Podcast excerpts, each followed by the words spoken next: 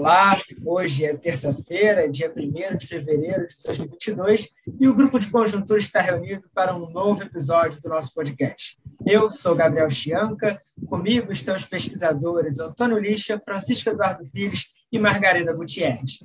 Ao longo dessa semana, nós tivemos a divulgação de importantes indicadores econômicos no mercado de trabalho, tivemos a divulgação tanto dos dados da PNAD quanto dos dados do CAGED, e, por outro lado, também gerou uma repercussão significativa os resultados fiscais do setor público consolidado.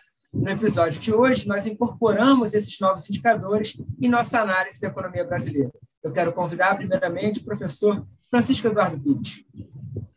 É, olá, pessoal. É, no nosso podcast passado, queria voltar aqui a ele por um minuto, nós estávamos é, comentando o descolamento surpreendente que estava ocorrendo entre a taxa de câmbio do real e também do mercado acionário em relação a, a, ao que estava se passando no mercado internacional, que é uma turbulência bastante grande. Né? É, é, de fato, essa turbulência já até passou, mas é, o real continuou melhorando, o real continuou se apreciando. Né? Hoje já estava, ah, um pouco antes desse podcast, em 5,28. Né? Eu lá no, no, podcast passado falei que, olha, ele já desceu para a média dos últimos 22 meses, que era 5,40. Agora 5,40 já ficou para trás, estamos em 5,28. E a Bolsa continua subindo. Né? Então, é, nós estamos tendo um, um desempenho que, gente, que, que, não se esperava, pelo menos se for ler um noticiário né, do final do ano passado, etc., não era esse quadro que estava sendo antecipado. Eu tentei levantar aqui algumas hipóteses, é, é, e depois nós ainda vamos ter que entender melhor esse fenômeno, sobretudo se ele prosseguir. Né? A gente não sabe se é uma coisa só muito fugaz ou se vai prosseguir, mas já está com uma duraçãozinha aí, pelo menos três semanas. É, e uma das, uma das razões que eu, que eu levantei aqui é para essa melhora nos indicadores, para essa percepção melhor sobre a economia, etc., é que realmente tinham saído vários indicadores é, muito melhores do que se imaginava. Eu mencionei os dados do, comércio varejista, do, do, do, setor de serviços, do desempenho do setor de serviços, é, os resultados mostraram, o monitor do PIB, que também deu um resultado muito bom.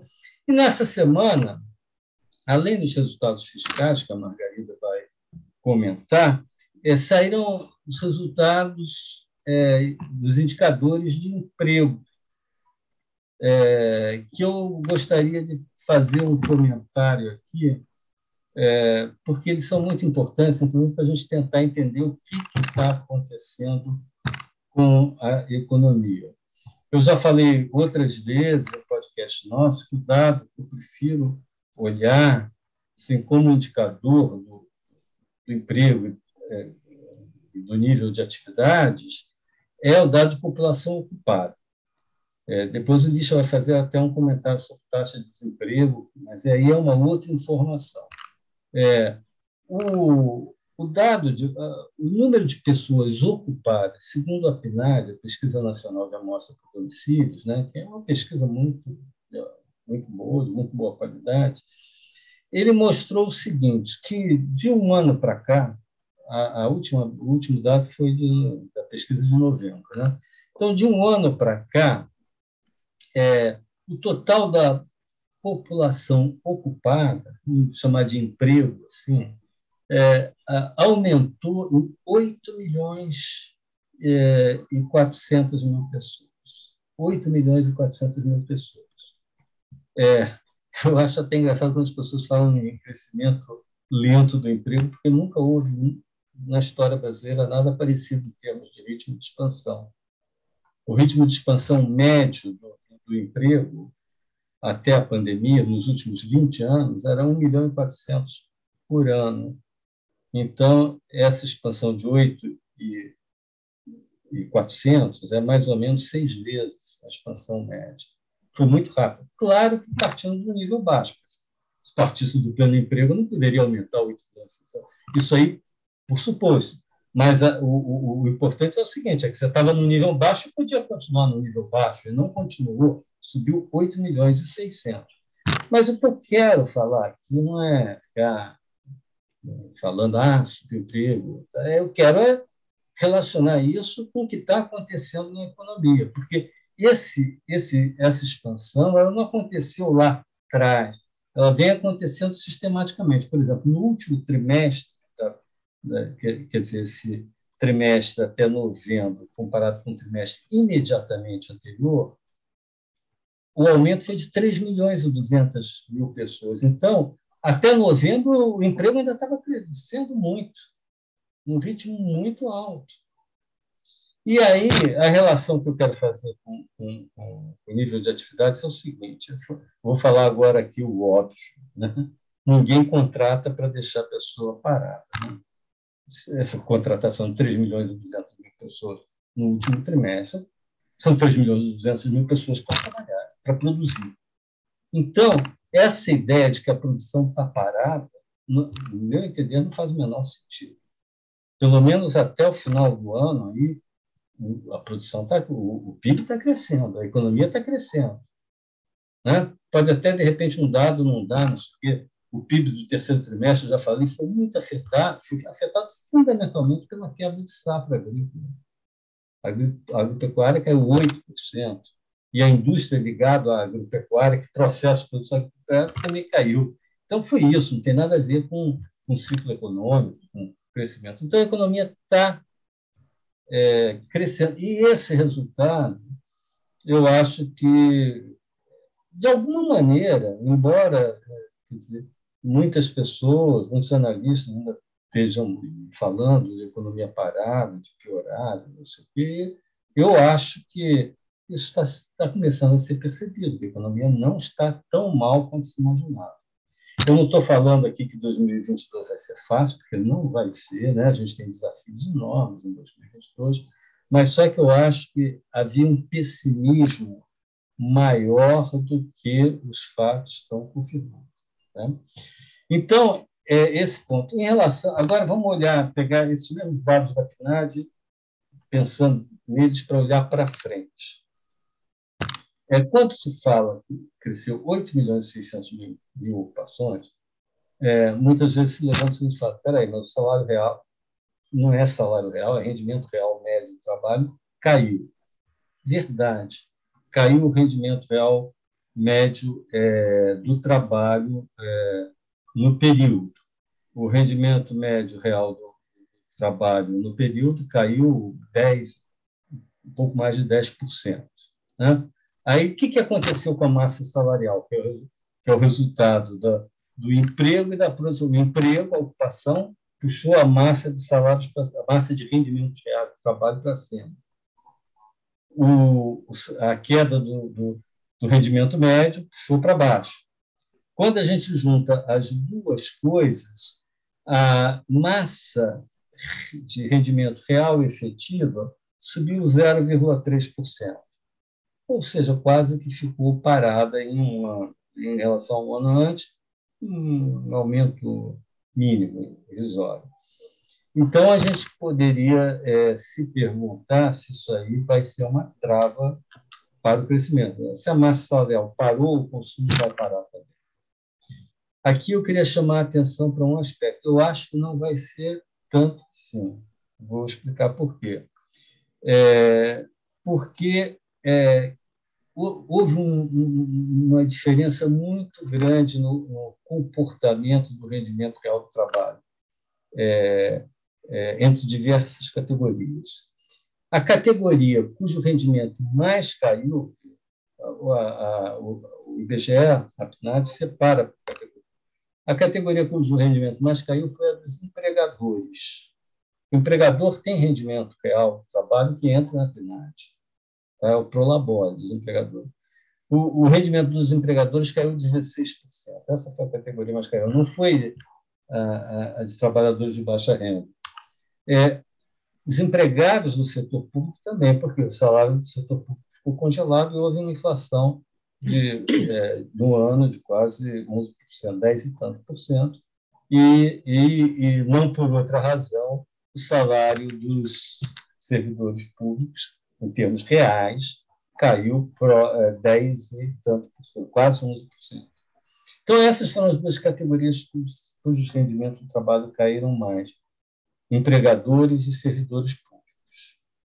Os conta própria, por exemplo, o rendimento real do trabalho caiu 4%, muito menos. Então, você, e como o emprego deles aumentou muito mais do que isso, né, foi uma das categorias cujo emprego mais subiu, a massa de rendimento real dos conta próprios subiu muito. O mesmo se pode dizer em relação a outros, por exemplo, trabalhadores domésticos sem carteira assinada. O rendimento real caiu 1%. A massa subiu muito. Então, o que eu estou aqui tentando pensar é implicações sobre o consumo, porque aqueles, a massa real de salário, a massa real de rendimento caiu para empregadores e empregados do setor público. A massa real de rendimentos aumentou para é, é, com trabalhadores por conta própria, que é uma massa enorme de trabalhadores, trabalhadores domésticos é, e, e trabalhadores é, do setor privado. Então, conclusão, só que esses aí são os que têm maior propensão a consumir. Então, é, o efeito sobre o consumo não pode ser derivado diretamente do, dessa massa de rendimento agregado. É, então, a minha impressão é que o, o, o consumo não vai é, o consumo não vai ter nenhum resultado espetacular, isso aí está sabendo. Que não vai crescer muito, muito provavelmente. Mas eu acho que vai ser um pouquinho melhor do que estava sendo, do que está sendo pensado. Então, é, não estou pensando, não estou achando que vai haver contração de consumo, essas coisas. Isso aí não está me parecendo. E pode ser que isso também esteja influenciando aí nesses é, nesses indicadores. O fato é que isso aí a gente vai ver nas próximas semanas mesmo. Enfim, pode ser que isso aí esteja dando, mudando um pouco a, é, a percepção em relação à economia brasileira. É claro que tem outros fatores em jogo, né? É, o próprio fato de que investidores vão deixar a Bolsa Americana, Margarida tem mencionado isso, né? pode ser que, de repente, comecem a ver ah, bolsas de outros emergências no Brasil como uma alternativa. Mas o fato é que está nesse quesito ambiente, que era um dos que a gente imaginava assim, um dos mais conturbados para o ano de 2022, até agora a gente não está vendo isso é bem provável que uma, uma aproximação das eleições no segundo semestre isso ocorra, mas até agora, aparentemente, não. Eu queria deixar, é, fazer esse, esse comentário aqui e passar a palavra agora para a Margarida, porque o outro dado muito importante que saiu foram, os resultados fiscais. Margarida. Gente, é, vamos falar um pouquinho dos resultados que saíram agora, recentemente, né, do Banco Central, em relação aos indicadores fiscais, né, fechando o ano de 2021. Os resultados são surpreendentes. Né? Então, o primeiro dado que eu gostaria de colocar é que, pela primeira vez desde 2013, o Brasil tem um superávit primário nas suas contas consolidadas. Teve uma ajuda dos governos estaduais e municipais, sim, mas o fato é que nós inauguramos aí um período, depois de quantos anos aí, só de déficits, déficits, déficits. E esse indicador de superávit primário, ele é um indicador muito importante quando a gente vai analisar a trajetória da dívida pública, porque nós temos três variáveis em jogo quando a gente vai olhar a dívida pública PIB. A taxa de juros que incide sobre essa dívida, o PIB e o resultado primário. Sendo um resultado primário positivo, você já tem aí um fator que joga essa relação dívida pública PIB para baixo. Então, é um indicador muito importante. Né? E nesse indicador do resultado primário, a gente está incluindo nesses gastos todos os gastos, inclusive os gastos com a pandemia durante o ano de 2021. É, tem sido muito noticiado, isso tem sido falado já há uns dois, três meses para cá, que tem uma série de efeitos aí, que são efeitos que não vão permanecer no ano de 2022, por trás dessa melhora. Então, claro, o aumento da inflação melhora a arrecadação em termos nominais, melhora. Né? É, o, o aumento dos preços das commodities também é um fator que atua no sentido de aumentar todas as receitas provenientes da exploração de recursos naturais e todos os impostos que incidem sobre as commodities. Também tem um efeito aí? Tem sim. Agora, tem um efeito que é o crescimento da economia. Sem dúvida nenhuma, mesmo que a economia brasileira esse ano tenha perdido fôlego em alguns momentos, né, a taxa de crescimento prevista para o PIB está entre 4,5% e 5%, então tem um crescimento aí real também responsável por isso. Quarto, tem uma base de comparação com relação à arrecadação, que é muito baixa. 2020 houve uma queda importante da arrecadação por conta dos efeitos da pandemia. Mas eu também gostaria de destacar que todos esses fatores que estão sendo muito noticiados, mas tem um em particular que é muito positivo e que praticamente não tem sido colocado, que é o efeito das regras fiscais. Né? Isso, na verdade, quando a gente olha o dado do gasto primário em relação ao PIB, então, vou dar números do governo central. Em 2019, esse gasto primário PIB foi de 19,5%. Em 2020, o ano da pandemia, 26,1% do PIB. E no ano de 2021, incluindo os gastos extras com pandemia, que foram mais de 100 bilhões de reais, esse gasto primário PIB do governo central caiu para 18,6%. Então, tem aí um conjunto de regras fiscais que foi, foram mantidas durante esse ano. Né? Então, o congelamento dos salários dos funcionários públicos, em que pese todo o merecimento né, que os funcionários públicos têm de ter as suas, suas rendas indexadas à inflação, foi feito um ajuste, sim, foi feito um ajuste, tanto é que o gasto primário em relação ao PIB está aí. A reforma da Previdência também já aparece nessa conta, como algo que, pelo menos, reduziu a intensidade de crescimento dos gastos com INSS. Então, eu queria chamar a atenção que a manutenção com o arcabouço fiscal brasileiro, ele também atuou a favor da melhora dos resultados fiscais. A dívida pública PIB, que encerrou o ano de 2020 em 88% do PIB, esse ano fechou em 80,3%, quando imaginava-se, projetava-se, muitos analistas, que ela poderia beirar 100% do PIB. Então, são indicadores relevantes no, no, do lado fiscal, que, embora nós sabemos que esses conjuntos de fatores aí, alguns positivos e outros muito negativos, como a inflação ajudando aí a arrecadação, não estarão tão presentes em 2022, mas a gente, de qualquer maneira, parte de um nível de indicadores fiscais muito melhor, o que nos dá um certo, uma certa zona de conforto né, para pensar nas regras fiscais nos próximos anos e para pensar, para a sociedade poder pensar aí, né, é, qual é a disciplina fiscal, qual é o conjunto de regras que vão ser mantidos. Então, são indicadores aí bastante confortantes que nos colocam num patamar também muito mais confortante quando a gente vai projetar, por exemplo, a evolução da dívida pública. Faz a maior diferença projetar a partir de 100% do PIB ou começar com 80% do PIB. Então, a gente tem aí um certo é, fôlego para poder discutir isso com uma certa tranquilidade, eu diria. Margarida, eh, Francisco Eduardo, este está sendo uma uma conversa, não? É, a vezes um pouco estranha, porque a gente está refletindo sobre boas notícias, não? Boas novidades que a gente tem é, na economia brasileira. Eu gostaria de reforçar um pouquinho a análise do Francisco Eduardo sobre o mercado de trabalho.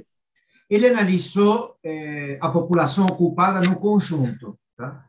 Mas quando a gente olha só a população ocupada formal, tá?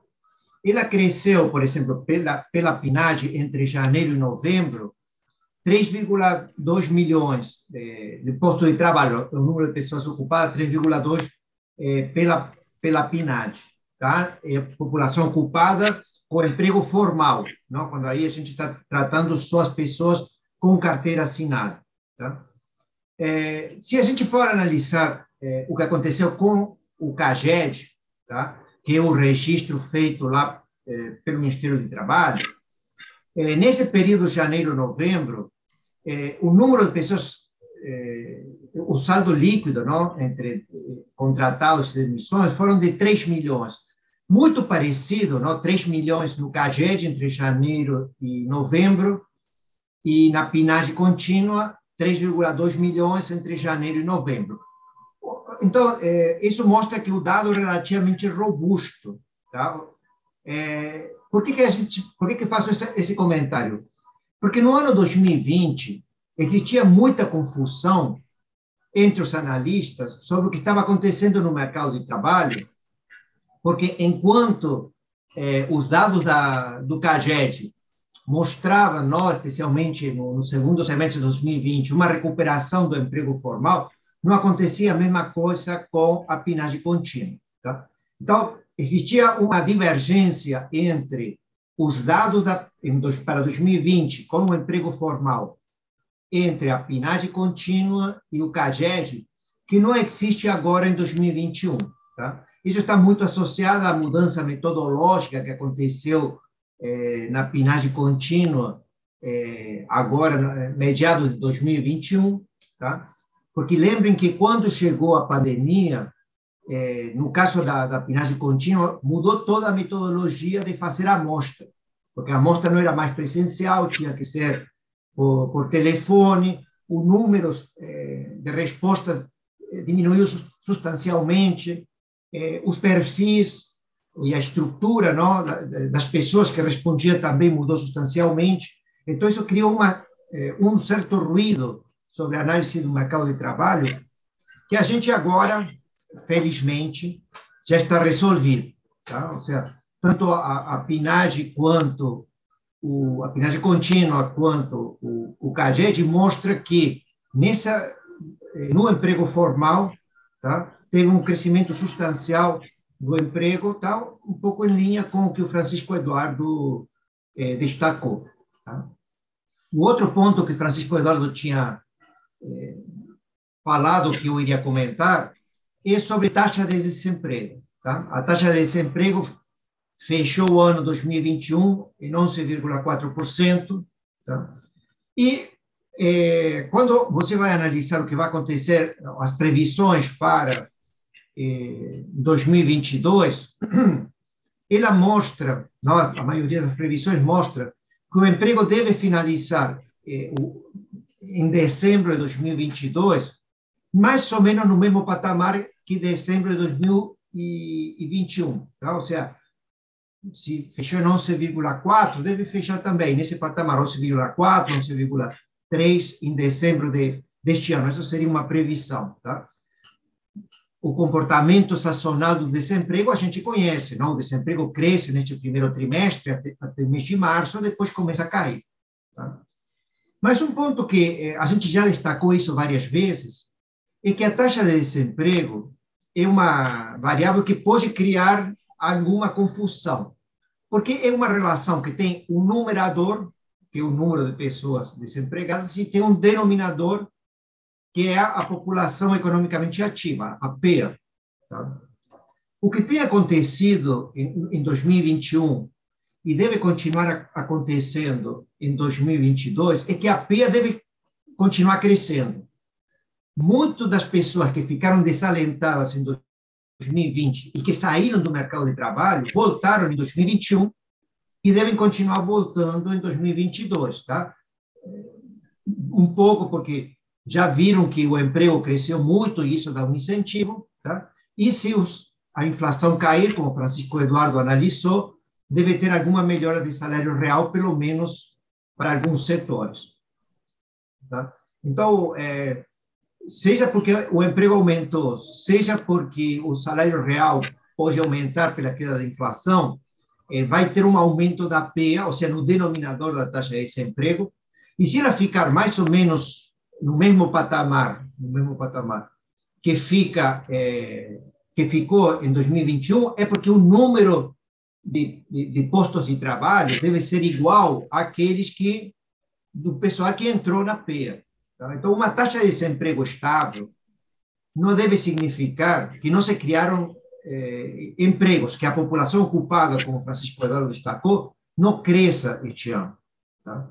Nós achamos também que é, um pouco a previsão sobre a população ocupada está sendo subestimada pelo mercado, certo? Os principais analistas, porque nós achamos que o crescimento da economia vai ser um pouco maior que a mediana que está sendo apresentada lá, pelo menos no, no, no boletim Focus. Tá? Então, seja porque o, o mercado de trabalho, não, a população ocupada vai crescer um pouco mais, tá? Isso seja porque eh, a PEA está aumentando a taxa de desemprego, uma taxa de desemprego estável para 2022 deve significar ainda uma melhora substancial do, do mercado de trabalho.